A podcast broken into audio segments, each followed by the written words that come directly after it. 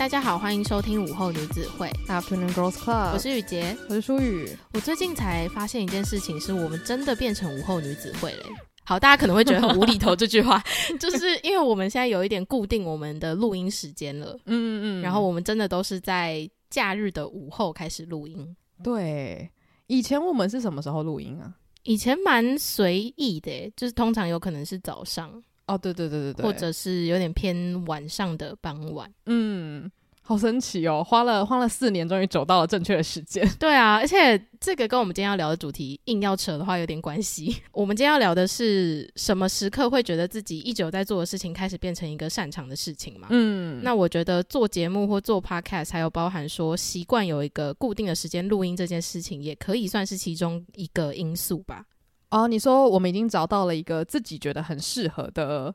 呃，可能节奏。对，因为我们现在的录音模式是，通常我们会在周末的时候下午录下个礼拜的节目。嗯，所以其实我们的作业时间也是自己调整成一个比较紧凑，但是彼此配合起来还算舒服的节奏。嗯。而且我觉得真的是有越来越轻松的感觉嘛，嗯，就是像以前可能大家在聊说，哎、欸，你做节目的那个流程是怎么样子的时候，我们我们其实会有一个很清楚的 SOP，就是我们会先写这个东西，然后准备这个东西，然后录的时候我们也会看着这个东西，然后最后剪的时候不不不，就是反正我们会有一整套讲的头头是道的东西，嗯，结果后来我觉得我们现在的工作模式比较像是，反正我们就是麦克风打开，然后主题讲好就直接开始讲。对，我们唯一不变的是，我们对于主题上，就是谁是想这个主题的人，他还是这一集节目的主导，这一件事情是没有变的。嗯、对，然后还有我们彼此要分享的小故事，也不会提前让对方知道。嗯，诶，不对，我们以前是会让对方知道的吗？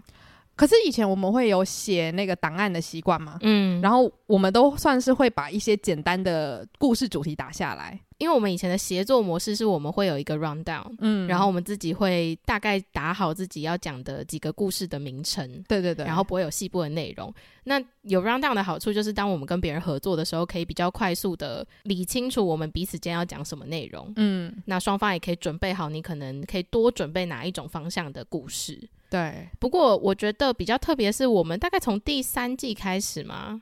我们现在第几季？现在第六季哦。那我们应该是大概从第五季开始比较少有机会邀请到来宾上节目，对，所以我们开始自己就变得很放松，而且因为我觉得是有尝到甜头了嘛，就是我发现我自己在准备 rundown 的时候，我会打很多东西，然后我会觉得、嗯、啊，到时候我一定会忘记，因为我之前很常经历到，就是我可能。三天前很想要讲某一件事情，然后觉得说啊，到时候三天后见面，这个话题一定就是会聊得很开心。就三天后我已经忘记了。你看吧，我就说有时候分享是有那个次数跟记忆时长的，对啊，是有时效性的。对，所以我那时候就想说，如果我不打下来，那节目上面如果我有一个很想讨论的东西，这样不就太可惜了吗？嗯。可是后来我就觉得，老实讲，节目它有的时候是你当下的感觉比较重要。嗯，然后你当下丢出来，对方可能也会有一些临时的反应。然后我觉得那个东西是你没有办法预料的。嗯，然后当然有些东西我可能会先写下来，例如说我想到了一个主题，然后里面有几个大重点，我一定想要讲到，或是那个故事可能是让这一集诞生的原因。那这些东西我觉得记下来是没有问题的。可是后来我就开始觉得，我不需要把每一个环节都好像掌控的很好这样子，因为。后来就发现，有时候这一集最后的结果可能跟你当初预期的不一样，可是那个是很好的不一样。嗯，然后就觉得，那如果有这么世界上如果有这么好的事情的话，那我干嘛还要在那边就是很认真的觉得说我一定要照着我的大纲讲？因为有时候你会看着那个大纲，觉得完蛋了，我们要偏离主题了，我们要偏离主题了，然后就想拉回来这样。对，不过我觉得你刚刚有讲到一件事情是，当我们不开始写 rundown 或大纲之后，其实呃需要多。用心的地方就变成剪辑了哦，对，就我们的节目其实是经过大量剪辑的，我觉得还是要跟大家说明这一点。就是如果我们之后有机会办线下的见面会，然后游走 live podcast 的形式的话，可能会发现我们私底下讲的很多内容是没有剪辑到真正的单集里面的。嗯，对，那这个会花大量时间剪辑，一部分其实也是舒雨今天可能可以分享，他越做觉得越擅长的事情就是剪音档。因为他上个礼拜在他自己的那个私人的 IG 上面有分享一个线动，说他真的好喜欢剪音档，然后希望大家有任何要剪音档的这个服务的话，都可以找他这样子。那如果在听的各位听众，如果你也有这个剪音档服务的需求的话，也欢迎到舒雨的 IG 跟他联系。然后我那时候看到那则线动的时候，我自己觉得很好笑，是因为上个礼拜我们总共产出了三个音档，就是刚好适逢我们的会员单集要上架，嗯、然后因为这个月的会员单集又有英文单集，所以总共一次性要产出三个音档，包含上礼拜的单集。然后，因为我上礼拜平日的时间比较忙碌，所以我就决定自己在假日的时候，我就先把这三个音档都先初剪剪好了。嗯，然后结果舒宇就是在这三个音档都初剪剪好的那一天，他就 po 我这个线动，然后心里想说，他是那个礼拜点开那个我们的云端资料夹，想说怎么都剪好了，好空虚，我要剪音档。我觉得很很好笑，是因为其实老实讲，如果人家已经初剪好之后，那个剪辑的感受其实是更快乐的。因为初剪完代表其实你都已经顺过了，就是我在听的是一个很流畅的，因为我们基本上是两轨嘛，所以两轨剪其实要花一点时间。可是如果我在听初剪的话，基本上你就是只要去注意那些很小很小你自己在意的地方，嗯，因为就有点像是你一开始画画，你可能就是还要先打草稿。其实我觉得要打草稿，把所有的东西架构定下来是最困难的。我自己在剪音档的时候，我有发现两种。就是剪音档带给我成就感不一样的地方，嗯，对，所以我们回到主题，你大概是什么时候发现自己是擅长剪音档的呢？我觉得擅长剪音档的话，可能是在我们节目，我觉得可能经营一两季之后，然后我发现我回头去听我们第一二季的节目，我会想要重剪的时候。哦，对，你有这个很疯狂的举动，听起来会不会很像疯子？不会，我觉得虽然说好像听起来很疯狂，可是就代表说你是有在对这个节目负责任的。嗯，而且因为之前可能有小分享，就是说我们有的时候会喜欢听自己的节目嘛，应该是说其实我从以前到现在，我只要有时间，我每我们每一周的内容我都会听，嗯，然后甚至我有时候心血来潮，我就想说我要去听第一季的第一集，这样子我要回顾过去。然后通常之前不是就有人讲过说，所以正常的情况就是只要你回顾你过去的作品，你都会觉得它很差，或是它很不完美，因为你有在进步的话，这个就是一个很正常的心境这样子。那当然我接受这个说法，可是因为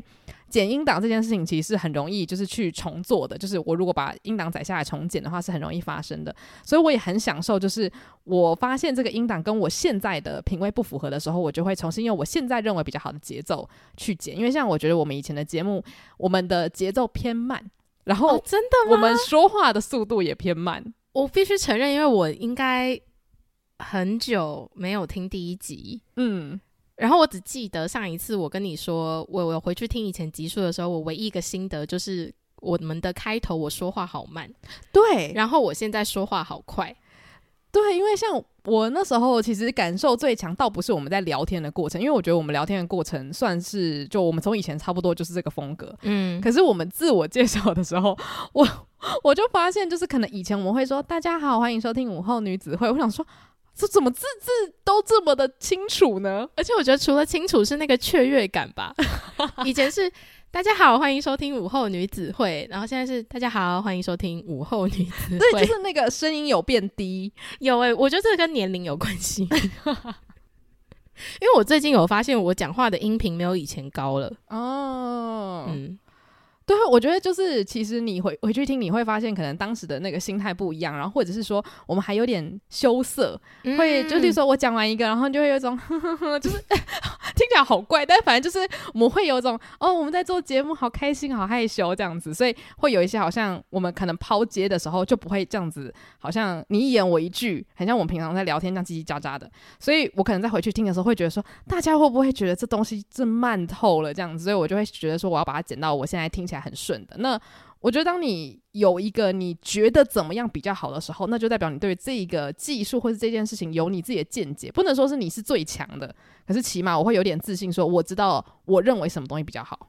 啊。我同意耶，我觉得做这件事情的积极度出来了。对，就是你刚开始不了解他的时候，你会觉得我不知道怎么做会让他更好，然后我觉得好心累，因为我怎么做他都没有办法变成我自己心里面想的最好的那个版本。嗯。可是，当你越来越擅长，然后你越来越知道说你有其他资源可以使用，然后把这件事情做得更好的时候，你就会有自然的积极性。是你想到 A，你就知道那 B、C 要做什么。对，或者是 A、B、C 做完了，你可以去哪里找到 D、E、F。呃，刚刚在我脑中唱了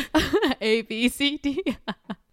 而且我我觉得其实有一个附加的困扰是，当你开始觉得你擅长的时候，其实你就会发现你离所谓的。更好，其实有多少的距离啊？对，因为像假如说我现在啊、呃，你说我现在开始学那个空中瑜伽好了，嗯、我认为我现在还是初学者，虽然我可能上了一段时间，就是有一点点掌握了，可是可能我在做动作的时候，我只能想着天哪，我脚要勾上去，我该如何把脚勾上去？但是如果是很厉害的人，或者是他已经是老鸟，他虽然还在进步中，但他已经在想的是，哦，我现在离优美的姿势还有多少的距离？我的哪边的筋骨是不开的？我现我现在是没有脑细胞在思考，我现在只要不要从那条绳上面掉下来，我都已经觉得谢天谢地了。嗯，所以我知道我现在脑脑袋还没有进阶到那个部分，所以我就绝对不会说我擅长做这件事情，因为我觉得擅长代表你很清楚知道你自己的斤两。那我觉得我现在连称斤两的资格都没有。这样，你刚刚讲到擅长的这件事情，我就突然想到小时候要写任何。自我介绍表那种东西嘛，嗯，就不是常常都会问你说你擅长做什么，嗯，然后我就想说，其实这个问题对小孩子来说非常的困难呢。对啊，因为我就记得我那时候写的是我我在学小提琴，所以我当然就会写可能小提琴啊，或者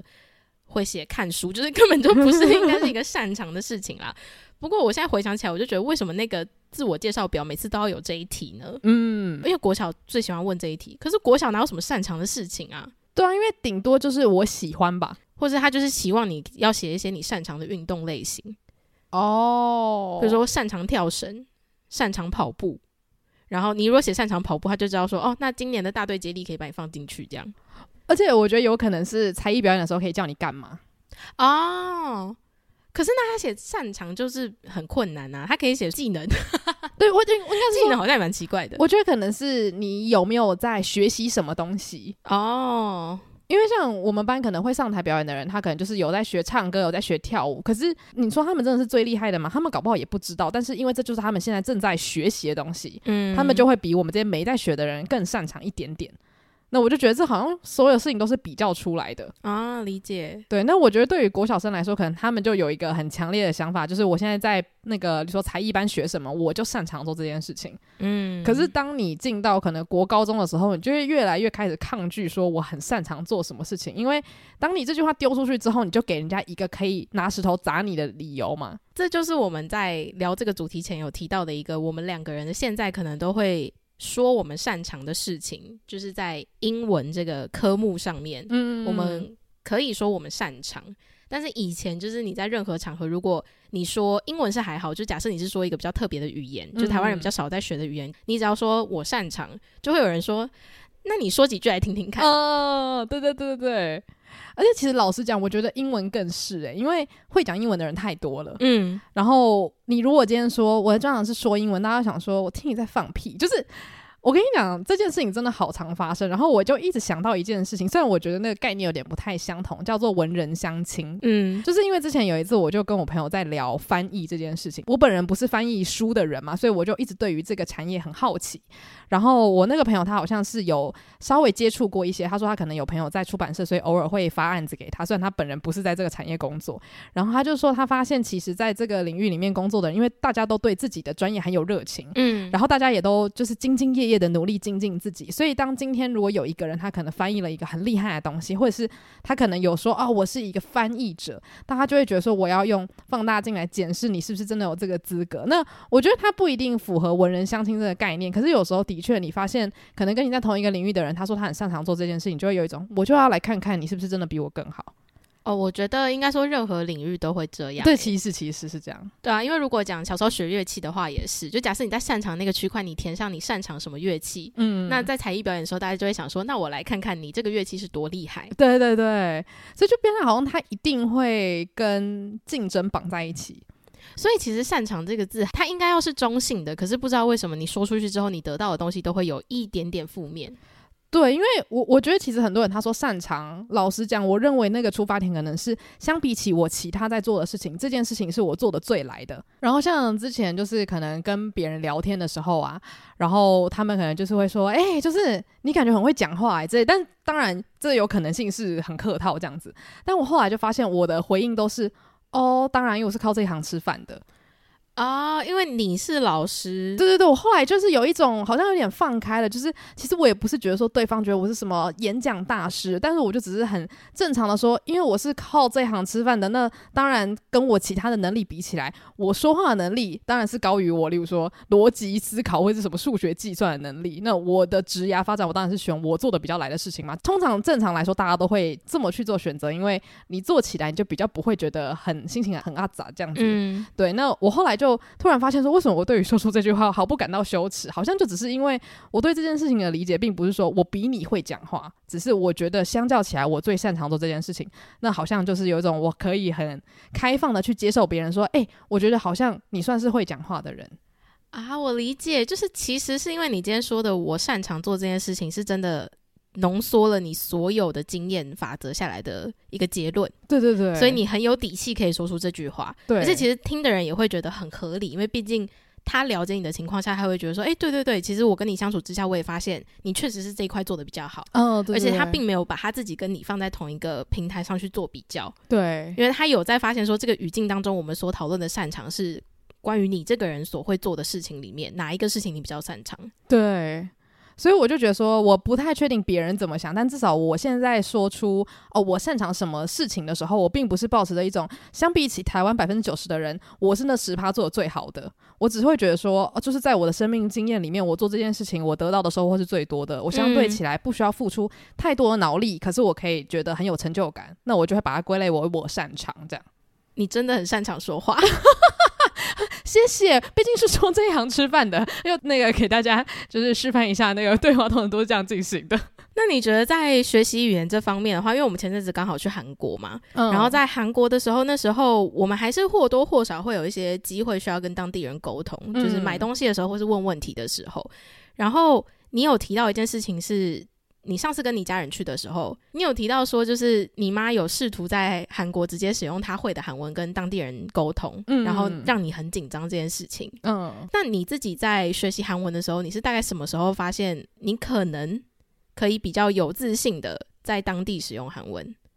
我觉得讲严格来说，我我到现在都还是没有办法很有自信的在韩国使用，因为我觉得使用的那个时间不长，所以你每次使用都会觉得好像从那个暖机，那个有点像电脑刚开机这样子，然后每次去旅游都是重新再把电脑开起来一次。然后我觉得像前面你讲到那个事情是，我觉得我好像从一开始对于韩文有兴趣的时候，就先接触到了那个所谓的敬语跟那个半语的差别嘛，嗯，然后就。刚好很常听到很多人说，哦，就是你怎么可以随随便便的讲半语，或者是甚至是有朋友在讲说他可能韩文学了好一阵子，然后认识了可能新朋友，然后刚好也很喜欢说韩文，结果那个朋友也是很逗趣的，就是会东讲一句韩文，西讲一句韩文，可是全部都是半语。然后他说他开始会觉得有点不舒服，因为他跟那个人其实也不熟，可是那个人却会用半语一直讲说好吃啊，什么这给你啊什么的，他就会一直觉得我跟你到底是什么关系？你不要再跟我说半语了。所以那件事情就一直卡在我的脑海里，然后我就一直觉得。的要非常的小心，虽然我们的朋友都常常讲说，哎，因为你们是外国人，其实不需要给自己这么大的压力。可是我不知道为什么，我就会觉得好像在这件事情上面，我可能看过很多韩文讲的很好的台湾人，所以我会对自己有很强烈的要求是，是你如果没有达到那个境界的话，你是没有办法。号称自己的韩文很不错的，嗯，然后你那时候有提到说，其实这件事情就有一点抵触到你现在在教英文的时候，你会跟学生讲的一个学习语言的心态，对不对？对，因为其实老实讲，你学习语言，你就是必须要先讲，然后你要犯错，然后你再就是被纠正，除非你今天有一个什么很厉害的学习机器，你可以自己一个人就拼命的学这样子。但通常大部分的人都会觉得说，你在现实生活中不断的去碰壁尝试，碰壁尝试，你就会。用这种方式把很多事情记得很熟，这样子。那我觉得我在韩国就是被迫做这样的事情嘛，因为我家人不太会说韩文，然后也是因为我跟他们讲说，你们不可以把在韩剧里面听到的就直接用上。虽然他们可能就是简单买东西 OK，但如果真的要去可能借个什么东西，拿个什么东西的话，我还是觉得啊，那既然我有学过一点的话，那还是我去讲好了。那我觉得在那个时候得到的成就感都是啊，我终于克服了。可是其实我自己知道我是。在讲外语的时候脸皮非常薄的人，嗯，就是我会很担心，例如说发音讲不对、文法讲错这样子。可是我自己在跟我的学生沟通的时候，我都会说犯错很正常。然后你讲中文也会犯错，你干嘛要觉得很不好意思？可是不知道为什么，我觉得在讲韩文的时候，我的那个自尊心就变得非常非常的高。然后我只要一犯错，我就会很想打自己巴掌，觉得说你为什么要错了这样子。哇，你这对自己是铁血教练呢？我觉得我是欸，而且我觉得我可能是。觉得我有能力做到一个我认为的好，所以当我今天没有达到那个好的时候呢，我就会觉得很不开心。那我觉得有点像是我用我现在对待英文的态度去对待韩文。嗯，你用对于英文的标准是英文对你来说是一个擅长的语言了，嗯，所以你期望自己在使用韩文的时候也可以像英文一样，尽量不要出错。对，嗯，而且就会希望说我想要。讲话的时候呢，听起来像是母语者，这个是非常不好的一个心态。我还要再三强调，但是就是我小时候在学英文的时候，我就有一个目标，是我希望我听起来像是英文母语者，这是我当时的一个目标。所以我觉得这个目标它就是会转嫁到我认为我很想学会的语言身上，因为这样听起来是你用你应该要是以擅长韩文的角度去练习韩文这件事情，可是你自己心里又知道韩文并不是你擅长的语言，对，所以这两件事情其实很冲突。对，就是变成是说，你必须要用很极端的方式才可以达成。就是例如说，你可能在说每一句话之前，你要先想过三百次。嗯，但是这样子的话，你的心理压力会大到说，要是你可以不讲，你就不想讲。就是你有一点刻意的，不要让自己变成会使用 code switching 的人。对。Code switching 就是讲话晶晶体，对，像我刚刚那样子。但是老实讲，我觉得如果你今天含音夹杂的话，大家通常都不会觉得说你现在在给我秀什么之类的，就是大家不太会有那种心理的反感。所以我也会觉得我这样子的坚持很奇怪、很无聊。然后我觉得这件事情其实你说困扰吗？我觉得它也是一个动力，但它这个东西就会变成是说你必须要变得非常厉害，否则你就别想讲了吧。这样子，你说真的是一个好严格的人哦。这样，那你自己觉得是只有在语言这方面你才会给自己这么高的标准吗？嗯，我觉得是诶、欸，因为如果是其他事情的话，我好像都还蛮放松。就例如说，像是学习新的运动，我就很可以接受。我现在就是看起来非常不雅观的一个初学者。然后我很容易放过自己，然后我也很容易在这上面示弱。当然，我觉得这部分也不一定有那么好，因为我就很常会觉得说，拜托让我放弃，我现在真的好累。可是，在语言学习上面，我觉得我觉得那个自尊心就会很明显的高出很多其他的领域。嗯，因为像如果今天你讲看书或者是一些对于某个领域的知识，我很容易就会觉得说不会是很正常的，或者是犯错是很正常的。但是我觉得另外一个很很类似的领域，会是例如说在讲到。文学或是女性主义的时候，如果我今天对这个领域我不觉得我了解的话，我通常都会闭嘴。嗯，就是我连发表意见的动力都没有，因为我就会觉得我不想要犯任何一点点的错误。当然，我觉得因为它是有政治正确的敏感性在，所以我会更加小心。我觉得这还算合理。但语言学习那个，我个人觉得是比较不合理，比较感性层面出发的。嗯，对。但是我好奇你自己有没有类似，就是你觉得某一个领域你会有这样子很莫名其妙，也没人拿一个鞭子逼你，可是你就会拿这件事情来束缚你自己，这样？我觉得是它绝对是有正确答案的一个主题。嗯嗯嗯，我就会尽可能的不要让自己在不了解的情况下去发表我对他的看法。嗯嗯，哦，但是这个我我同意，尤其是地理方面，我很害怕会不小心说。诶，那个地方是不是在北部啊？然后之后可能对方那个表情可能就会瞬间变脸，然后想说，怎么会有世界上怎有如此愚蠢之人这样子？对，可是这个我们之前有提过，就是我们很常我自己啊，很常会讲的方式，就我会说，对不起，我要问一个笨问题，然后怎么样怎么样怎么样？嗯，就是我知道我可能不是正确的，可是我会先用这一句话去代表说，所以。我就已经不擅长了，所以如果我讲错，也请你不要抨击我。嗯，对。那通常这一招确实是让大家会觉得说，哦，没关系，你就是不知道，那我让我来跟你讲。嗯，所以会是一个比较好的沟通方式。其实我刚刚一直很好奇是，如果今天你说一件事情你很擅长，你会不会很担心？就是像我刚刚讲那个文人相亲的状况，是有人开始想要挑战你，觉得说你真的很厉害吗？你你跟其他人比起来，你真的有那么强吗？你会很担心遇到这样子的状况吗？我觉得我会，所以这也是为什么，其实通常讲完我擅长做什么事情，然后当有人有机会可以去验证这件事情的时候，我就会超级冒牌者症候群。嗯嗯嗯，所以。这个事情很常发生，就会发生在我今天要进入一个新的职场的时候，就是因为你在面试的时候，你一定会还是会用到一个语境，就是我擅长做什么样子的事情，在职场上面的技能，你会这样子说嘛？所以当今天你进到这个新职场，然后别人可以用你曾经说过的话，然后去有点像是 checklist 去确认说，诶，所以他真的擅长使用 Word，他很擅长使用 Premiere，他很擅长用麦克风说话之类，就是任何事情他只要有机会去检验我的时候，我就会很害怕自己被拆穿。虽然说我也没什么好被拆穿，因为我说的事情就确实是我擅长做的事情。可是当今天就是被放在一个可能会被别人比较的天平上的时候，我就会开始有那个冒牌者症候群，然后我就非常非常焦虑。嗯，所以其实。今天这个主题，我那时候在想说，对我擅长什么事情的时候，我能够说出来的都是我觉得别人可能比较没有办法去。确认的事情，嗯，就像是我有想到一个，是我搜寻东西很快，嗯，那这个其实真的很难确认嘛，因为除非我们两个一起坐下来，然后真的有码表那边计时说好，现在搜寻附近最好是盐酥鸡，哦，对对对，就是 然后在那边测试，才有可能就是真的测出来说到底谁搜的比较快，嗯，而且其实搜寻这件事情很难有正确答案，对，就是你搜到的东西，你可能 Google 看到的第一个，它是正确答案吗？也不一定，所以你要比的到底是搜寻快还是搜寻正确答案的速度最快，还是谁可以最快搜寻到？最多资料的来源，对，就它其实有很多的面向，所以我可以很有自信的说，我擅长搜寻。可是搜寻的快，还是搜寻的广，还是搜寻的深，这个是我们后续可以再去定义的。嗯，但我刚好想到另外一个，也是很难被验证的，就是我身边的人都说我很怎么样、嗯、啊，所以我认为我很会做这件事情。对，所以也很多人会用这样的方式去描述自己擅长做什么。嗯。嗯因为像我觉得，如果是以我自己来讲的话，我都会说我很擅长倾听，因为我身边的人都告诉我。那当然，事实上我是不是这样子的人呢？我不太确定。可是我觉得说，如果我这样讲的话，就代表说，至少我在我的小小生活圈，我是一个擅长倾听的人。嗯、那这件事情，如果你不是我生活圈的人，你你也不能说我什么这样子。嗯，对，或者是说我爸妈可能会讲说，哇，我觉得你这件事情做真的做的很好。其实就也就那两个人而已，但是我就觉得说，好像这件事情就会给我一点点小小的底气，是说。就算你不同意，但至少那两个人觉得我挺棒的，这样子。嗯，对。所以大家可能很喜欢说，大家是谁？对对对对对，大家都说我怎么样怎么样怎么样。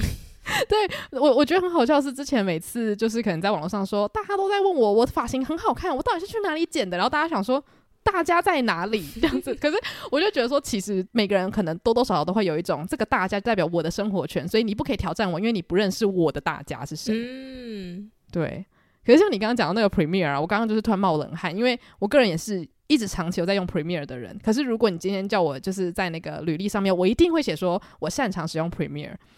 可是这种话写下去之后，我就会开始冒冷汗，想说他会不会叫我用 Premiere 开始做动画，就这类之类的，或者是说我要你用 Premiere 开始帮我调出什么什么电影的颜色。我觉得就是其实擅长使用 Premiere。言下之意就是 Premiere 有的功能我都可以尝试使用，oh. 所以我自己会对于擅长使用 Premiere 这句话可以比较有自信心一点点。就是就算我现在不会，可是我有能力去把它学起来，这样子吗？对，嗯，对，因为我后来就发现，如果你没有过那个关卡的话，基本上你履历不要讲履历好了，你跟别人介绍自己的时候，你根本就没东西可以说啊。嗯，因为你就会觉得啊，其实这个东西也没多厉害，英文也可以找到比我更厉害的人，Podcast 也有比我更厉害的人，我我什么都不会，那听起来就是一个超级无能，然后又没有兴趣的人。不过就是到现在，我也不会跟人家说我擅长英文啦，嗯，因为我真的觉得英文是一个真的人外有人，天外有天的一项技能嘛。如果你要说它是技能的话，可是如果你真的要向对方强调说这个东西是我可以使用的，嗯，那你要怎么讲？你是说以英文来说吗？对对对对对。我觉得就是给他们看证照的分数，诶，哦，就是你要怎么去解读这个分数，我不管，但是你可以知道我有这个东西，这样子。对，哦，好像也是诶，而且因为现在就是一个很鼓励自我推销的年代嘛，嗯，就大家反而会觉得说，你要对自己有适度的自信。这样子别人才知道他需要你的时候，他可以来找你。嗯，对。可是我觉得在这么做的期间，你也是把你也是开了一个门，让大家来检视你。我觉得这个是绝对的一件事情。就是当然，你身边的人可能会说啊，你就真的很会唱歌啊，你跳舞就真的很好看啊。可是当这个世界的门变那么大，就是社群啊，或者是你认识的生活圈越来越广的时候，难免会有人觉得你真的擅长这件事情吗？就我就觉得好像是我必须要去接受，我会被检视。对。然后我可能也必须要公开的承认说，其实我说的擅长是这个样子，我并不能够好像很大声的说这件事情就是我的天命，然后没有人可以比我更厉害这样。嗯，我觉得是我们内心都自己期望，当我说出我的专长是什么的时候，我要是那个领域的翘楚。哦，就是因为这个期望，所以我们会更小心的去使用这个词汇。嗯，可是其实很多人是用我的专长是什么去。表示说，那我可以做这件事情。对，嗯。而且我就觉得，我其实很佩服，就是很多人是会在可能社群，他就会很大声的说：“哦，我真的很擅长做这件事情，所以请大家有机会的话，麻烦就是可以介绍给我，我一定会努力。”这样，就因为我我觉得这样说话其实很有智慧，就是你也不是告诉别人说我就是比你强，可是就是我在这方面有耕耘了，然后请让我尝试多做点这样。我觉得这个还有一件事情是，你如何学习把我擅长做什么事情的这个对话变成是。你自己主动发出来的，嗯，嗯，就是在以前，我想到我擅长做什么，或者我要说我的专长是什么的时候，我都觉得我要有一个作品去证明，对，然后要让那个作品大于我的声音，嗯，就我直接让你看这个作品它是什么样子，你就应该要知道我擅长什么了吧？可是现在是变成说，我们要学习如何自己先说我擅长什么，然后作品是辅助，对。而且我那时候就是会想到我刚刚讲的那个社群的那种文，就是因为我最近就很常看到很多人讲说，他们以前也是像你这样想，就是作品要比我大声啊，啊，我自己叫那么大声，要是我的作品没那么厉害怎么办？对啊。可是他们那些人就常常会说，可是，在你还没有说话之前，那些比你敢说话的人早就把你的机会全部抢走，你根本就没有机会把那个作品放在那边说，哎，谁来看看？其实这个东西很不错。然后他们就会学习如何在别人还在找寻，哎，谁可以帮我剪片，谁可以帮我就制作东西的时候，你就先大声说“我我我”，然后大家再看看说，哎，这作品其实还真的挺不错的，这样子。就是其实先抓机会再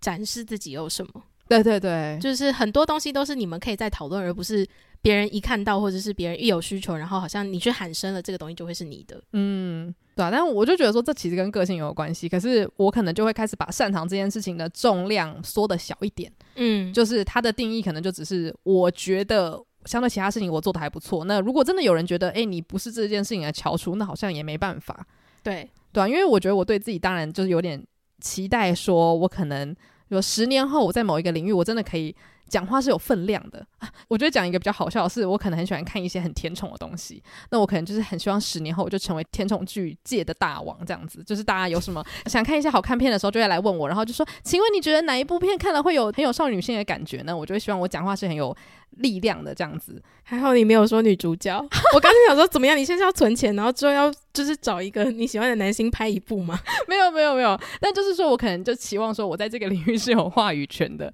可是我就觉得说，可是在这之前，你必须要去承认说你可能超多作品没看过，或是人家觉得经典，你根本就是没有接触过这样子。我找到我们一个都有的关于。说自己擅长什么事情的一个通病，嗯，就是我们都把自己想到我们想要成为最终的那个目标，嗯，可是我们又不愿意去面对走向那个目标的路程。啊，对对对，就包含说你刚刚说你自己希望你是擅长韩文的，然后我可能是希望我是我可以很大声的说我擅长什么样子的职场技能之类的，嗯，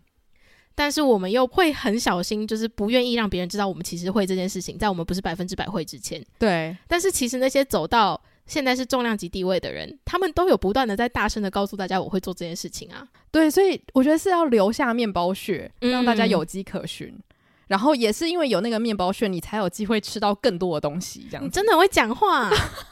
你很会形容，因为我我后来就发现，就例如说，我很喜欢剪音档，好了，嗯、那我假如说真的需要证明，那大家可能会说，我想要听听看各种不同类型的节目，你剪出来会是什么样子的一个光景。那要是我没有任何的案源，或者是假如说我现在没有在做节目的话，我要如何证向世界证明我真的热爱做这件事情，或是我擅长？那我觉得就变成是说，我现在有一点好像下定决心，就觉得说，其实这件事情也没多大，没什么。然后也是因为看到社群上很多人都会自己推销自己的行为，我就觉得哦，其实挺棒的，所以我就开始说，我喜欢做这件事情，欢迎大家有机会可以找我试试看。那我觉得这就是第一步嘛，就是可能因为我真的很喜欢做这件事情，我希望它成为我职涯更大的一部分。嗯，我希望除了自己的节目之外，我还可以剪更多别人的节目，这样子。那我就觉得这个是我的初步的尝试，也许它可以扩展到其他的部分也说不定。好，那今天这个主题也是突然间聊到一个我们 没有预想到的地方，但我觉得挺好的，它有点像是呃回顾我们个性的一个特征，但是它是有可能被改变的。希望它有可能被改变，对，我们在学习如何改变它，没错。而且其实如果好好的改变这一点的话，应该很大程度可以去降低我们自己冒牌者症候群发病起来的一个时机点啊。对，因为我觉得冒牌者症候群的人通常对自己可能在某一些地方的标准是高到有一点不合理。我觉得是有冒牌者症候群的人，通常都是伴随你会有完美主义。嗯，对。然后那个完美主义并不是说你对什么东西要有一个。呃完美样子的呈现，而是你对于自己，你希望自己永远都是完美的。对对对，所以我觉得就是在尝试做这件事情的过程之中。会帮助我克服的主要原因，就是因为我发现我想要做某一件事情的欲望已经大于我的自尊心。嗯，例如就例如说，我真的很希望我的工作上面有什么样子的改变，那我就会愿意去告诉对方说，诶，我可不可以多给我一一些这样的机会，让我变成一个我更想成为的人？可是在这之前，我必须要先伸出一只手，请别人来给我机会嘛。我不可能说我今天就是弹指，然后我隔天就变成一个我觉得哦，职涯上面有很满意的状态这样。嗯，大家如果有爆牌者症候群的话，也可以参考看看，也许我觉得。可以从小地方开始做。没错，那因为今天这一集也是我们第六季的最后一集，嗯，从今天这集之后，我们会休息一个月的时间。对，那我们的 IG 就是都开放，大家可以来跟我们聊天。所以如果你听完这一集，或者是你对于一个月后的新的一季第七季的内容有什么想听到的啊，或者是你有想投稿的话，都欢迎可以直接私讯我们，或者是你有故事要投稿的话，可以直接到我们 IG 的 bio 连接，然后把你的故事打下来。因为我们现在就是呃非常欢迎大家可以持续的投稿给我们，然后我们就会在节目上面回应你们的故事。这样。对，那因为是最后一集，我们有一个惯例，是我们会感谢一直收听的听众们。对，然后其实真的要特别感谢，是因为如果不是你们给我们机会，就是你们一直收听我们节目，然后让我们知道说，哎，真的有人会听我们的节目，然后甚至给我们很多回馈，告诉我们说，我们的节目内容可能某一程度真的帮你们改善了一些生活上面的烦恼，嗯，又或者是陪伴你们度过一些本来觉得很痛苦的时光，那就是因为这些机会，所以才让我们能够。越来越擅长做 podcast 哦，对，然后越来越擅长在节目上用比较轻松的方式去分享一些我们在日常生活中自己也觉得很烦恼的事情。嗯，对，所以真的非常感谢大家。那我们就是希望在二零二四年有机会可以跟大家在线下见面。对，这是一个从来没有做过的尝试嘛，我也会开始对自己有一些奇怪的期待，想说这个活动一定要怎么样怎么样，所以也会有一些冒牌者症候群的状况发生。可是我想要办这个活动的心呢，是大于我的自尊心，所以也希望就是可以一步一步把这件事情办起来。然后我觉得刚刚你讲到，就是我们做节目的这个是一个契机，让我们把 Podcast 做越来越好嘛，有点像是我们先伸出一只手，给出了一些可能没有那么成熟的想法跟建议，可是大家愿意收听，我们就会持续的有机会可以一直聊天，然后聊聊聊，变成现在的我们这样子，所以我就觉得说，好像大家就是陪着我们一起长大，大家也听到了我们可能以前是很羞涩的样子，到现在变成有一点。也不能说老屁股，可是就是我们可能做这件事情做到很熟悉、很习惯了，然后它已经变成我们生活那个叫什么日常的一部分了。我觉得这个是一个很难得的事情，很少工作以外的事情可以像是工作一般进行，然后持续了四年，嗯，然后还持续的觉得有好多新的东西可以尝试，而且会觉得说对我来说是越来越轻松、越来越开心的。对，我觉得这是一个很难得的事，然后就是希望大家也越听越开心啦，就希望大家的感受是跟我们一样的。对，那如果没有也没有关系，就其实外面有很多好 听的节目，就是不是说要把大家就是绑死死，但就是如果大家听得很开心的话，那我们是很感动的。对，非常谢谢你们。那因为其实我们的节目真的，我们自己做节目也做了四年快五年了嘛，嗯，然后我自己觉得五年算是一个时间周期，就是一个人可以在五年内改变非常多，嗯，所以我其实也蛮期待第七季，我们说不定会有机会可以做一个，就是五年后。我们在某一些议题上面的一些新的想法的分享啊，这样子对哦，好期待哦，怎么办？好，反正这一个月休息的话，就有点像是养精蓄锐，收集一些不同的想法这样子。然后如果有订阅我们会员方案的朋友们，我们在二月底的还是一样会照常更新我们的会员单集跟电子报。那如果有兴趣的话，也可以到我们的 bio 连接里面都有如何订阅我们的会员单集的方式。没错，那我们就三月中再见喽！午后女子会散会。